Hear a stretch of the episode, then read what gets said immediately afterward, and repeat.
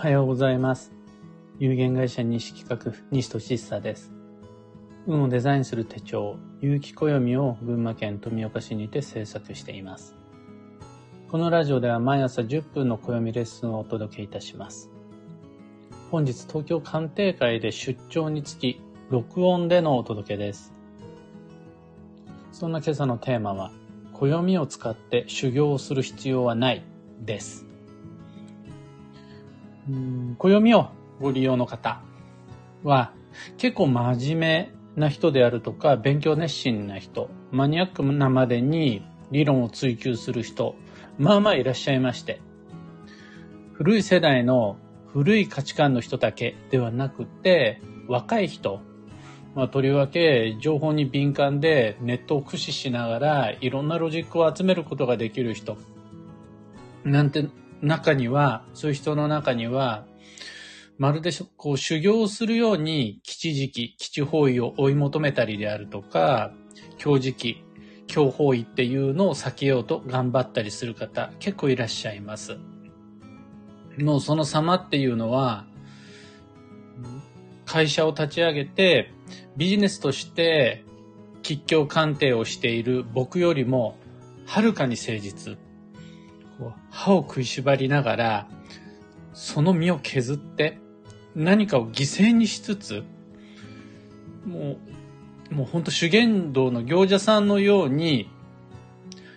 基地方位旅行をしたり、お水取りをしたり、住居、仮想を建築したり、旧世にこだわったりしていらっしゃいます。で、それはそれでありだと思います。信じる者のために自分が持っている資産を使う。これは素晴らしいことだと思うし、その厳格でストイックな姿勢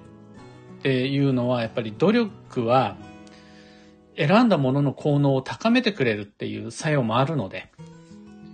ただうすらぼーっと選んだものじゃなくて、頑張って手に入れたものっていうのはやっぱり価値が高いので、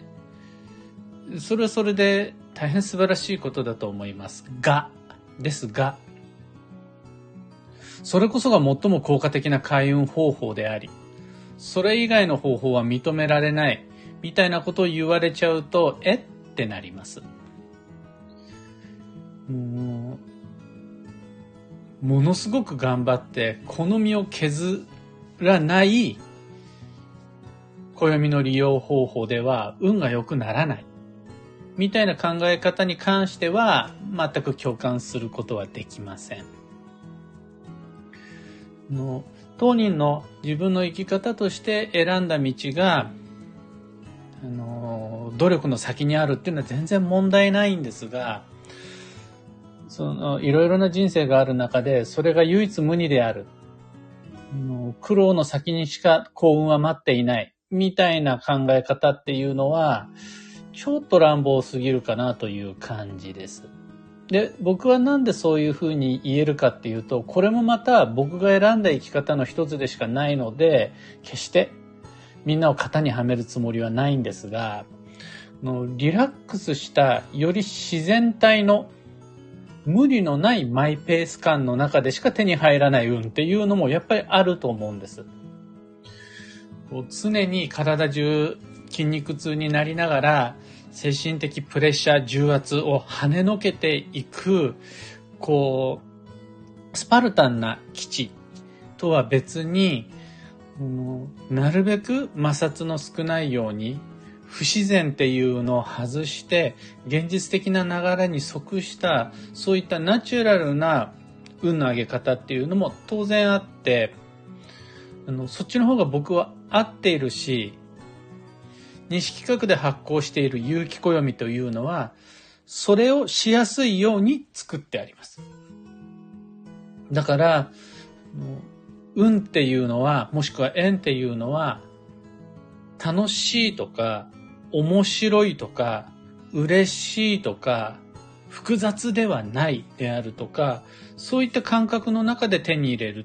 っていうのを基地とします。わお今これ、ライブで配信してるのか。えー、間違えましたね。録音のつもりがライブになってました。というわけでこのまませっかくだからライブで続けちゃおうと思います。えー、運を良くしたいと思って行うすべてのことっていうのは、やっぱりナチュラルな感覚っていうのがすごい重要で、そのためには、あの、やっぱり歯を食いしばる修行みたいなことっていうのは、なるべく減らしたいです。人生の浮き沈みの中で大切な節目において、こう歯を食いしばる場面っていうのが、まあ1年に1回、10年に1回あるっていうのは全然良しとする。その時には、すごい壁が高いような、そういう場面っていうのが出てくるのはしゃあない。けれども、えー、やっぱり父法要を目指すにしても、吉時期をチャンスとして計画を立てるのにしても、そこに無理はないのか、現実的な不自然はないのか、周囲の共感理解は得られているのか、取ってつけたような就職、転職、辞職、結婚、離婚になっていないのか。そこを意識することで、もうちょっとこう楽な自然体の幸運っていうのを手に入れられることができるようになるはずです。というわけで、皆々様、あまり無理をすることのなきように、そしてなおかつ、うん、不自然なものに対して、なんというか、変な、あか、憧れにも似た、あいつはすげえみたいな、そうであらねばならないのだ。あれだけしか正解じゃないみたいな幻想を抱きすぎないようにくれぐれもご注意を。あの、それも一つの手段であり、そういうのも全然ありだと思います。ただ、そうじゃない道っていうのも全然あります。そこから先はもう自分はどっちが合ってるかです。常にあの、マニアックな理論ゴリゴリで作られた人生っていうのもそれはそれでやっぱあんまりね、合わない人は合わないんで。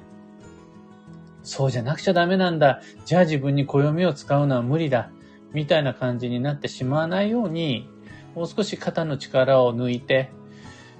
自分に合ってる、こう、いつの間にか気づいたら眉間にシワが寄ってるみたいなことのないように、もうちょっと楽に暦読んでまいりましょう。今の今日のお話、そんなところです。えー、録音してるつもりが思わずライブ配信をしてしまいました。この後また明日の朝の分録音してお届けしたいと思います。というわけで、えー、19時